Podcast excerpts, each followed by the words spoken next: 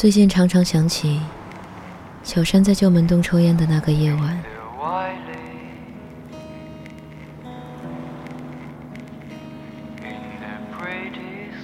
她漂亮的脸庞，只有在重新点燃一根烟的时候，才晃出模糊的轮廓。我在黑暗中看着她，觉得她像一颗孤独的行星，那么遥远，不可触碰。可这时，他转过头，突然对我笑了，和过去一样，继续说起自己的近况，问起我的成绩是否仍然优秀，问我妈身体还好不好，问我还好不好。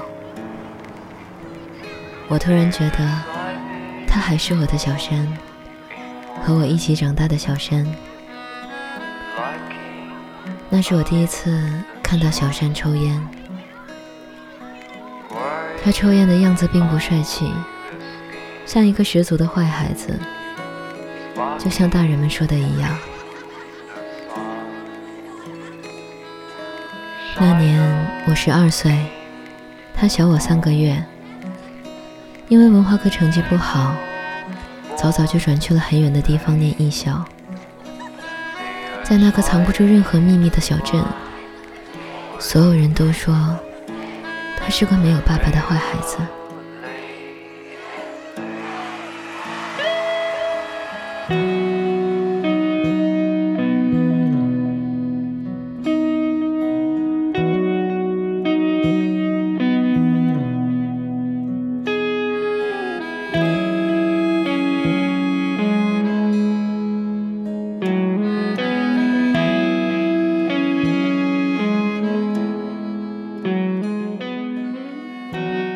有时遇到热心的阿姨，还会悄悄把我叫到一边说：“你可是要考大学的好孩子，怎么总和坏孩子混在一起啊？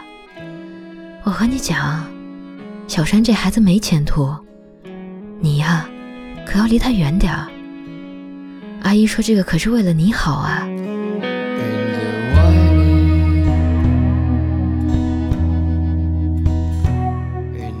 我一直和他在一起。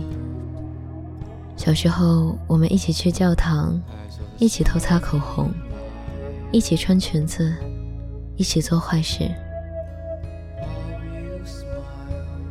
他们不知道，小山唱歌很好听，舞跳得很棒。每次回来见我，都会用自己很少的零用钱买礼物给我。有时是一盒饼干，有时是几支漂亮的笔。在那个年纪，这些都是很棒的东西。大人们什么都不知道，只知道他的父母不在身边，他的文化课成绩很差，她长得漂亮，永远是镇上最会打扮的女孩。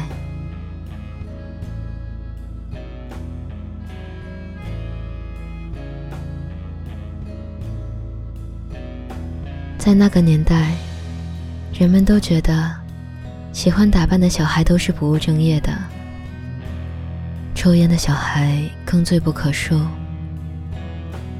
可很多时候，人们都只记得他的与众不同，却忽略了他只是个孩子。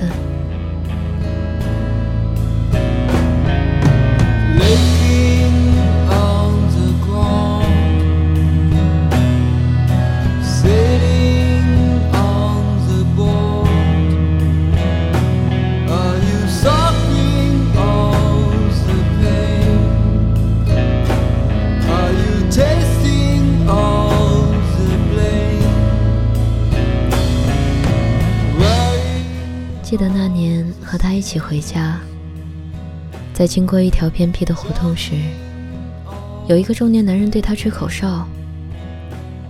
他面不改色的小声对我说：“别理他，他是我爸以前的朋友，以为他们都不在我身边就可以欺负我，我才不怕。”那时我差点落泪。他只有十几岁。还只是个孩子，大人们只看得到他的刺，却不知晓他的伤口。可他就是这样，从小没有庇护，却比谁都活得顽强。I'm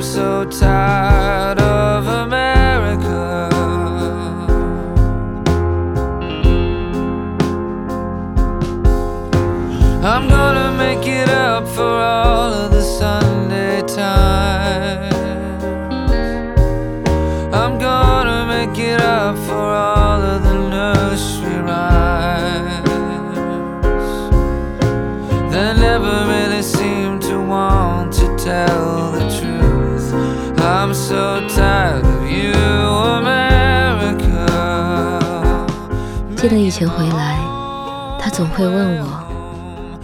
玫瑰，有人欺负你吗？如果有人对你不好，你要和我说，我帮你出气。或者，你不要总是心软，有些事情他们不是做不到，他们只是在欺负你的心软。你不要对人那么没防备，这样会受伤的。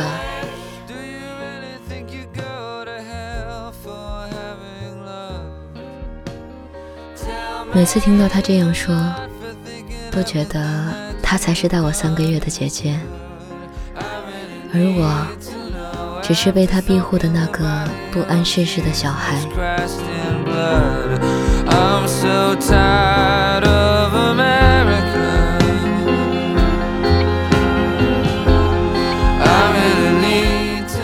一次，他与姑姑吵架，从家里跑了出来。面对整个世界时，她永远都是无坚不摧的女王。只有在我面前，她才会卸下防备，低头落泪。我听着她细细的叙述事情的经过，然后看到她抬起头望着远方，说：“我以后一定要离开这里，再也不回来了。我一定会离开这里，一定会。”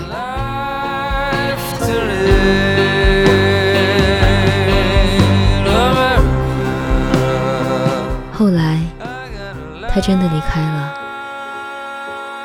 几年后再见，我十八岁，他也是。只是这次，不再是他回镇上找我，而是我飞去另一个国家找他。这些年。我们对彼此的了解只限于社交网络。朋友圈里的她还是那么漂亮，国内国外到处飞，看起来身边从来不缺男人和包包。见面之前，我曾想象过她穿着一身名牌变成另一个人的样子，可是她没有。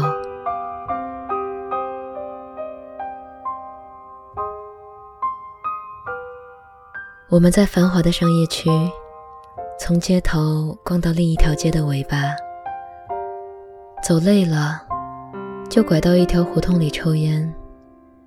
胡同的出口就是繁华的商业街，人来人往，川流不息。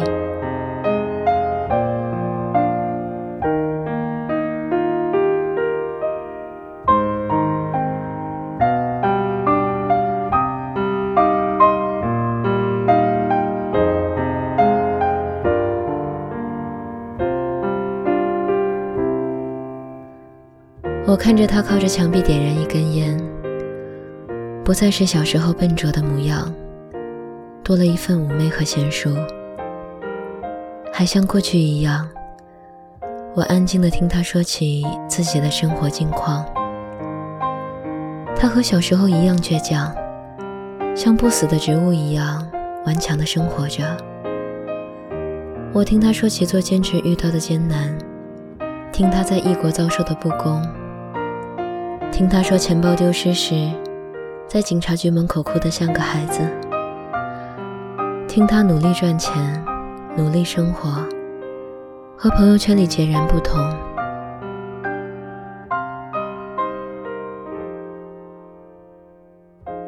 是不是我们都习惯把自己的生活包裹得天衣无缝，然后再发布到社交网络中？朋友圈里的我们都没有软肋，没有不堪，没有缺失。即使在生活中伤痕累累，却还是想告诉全世界，我很好。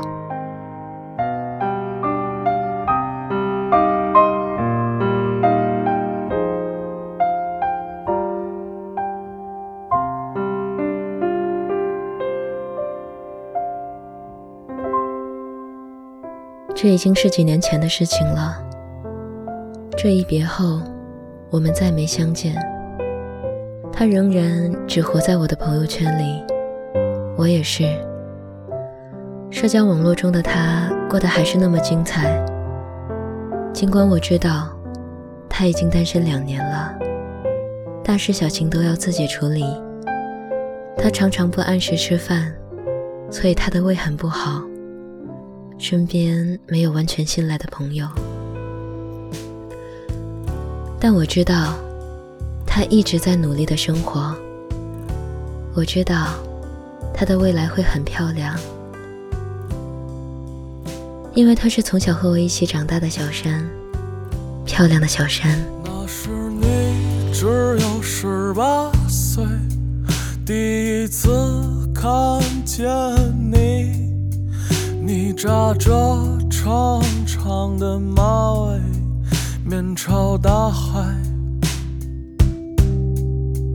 那是你爱古城的事，也学他总戴帽子。你总说我是个任性的孩子。那是你。二十一岁了，为自由剪去长发。你不相信天是蓝的，装聋作哑。你总爱站在窗子前，诉说你昨晚做过的梦。你说会。梦见我，不想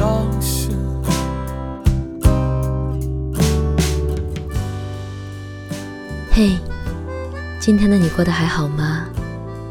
这里是半岛玫瑰，我是玫瑰。新浪微博搜索“台风和玫瑰”，可以找到我。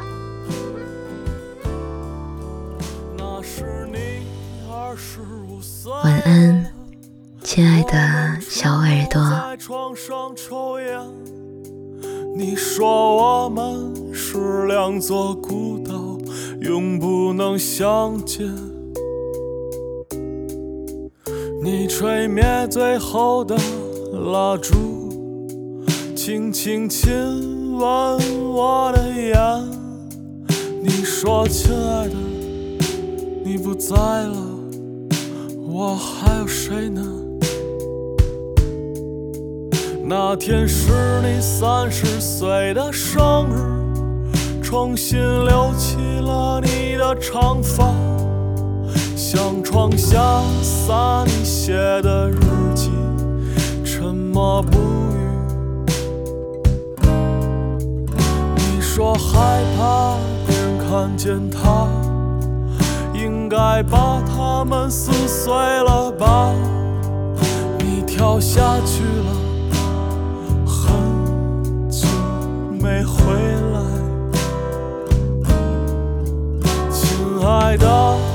还不回来？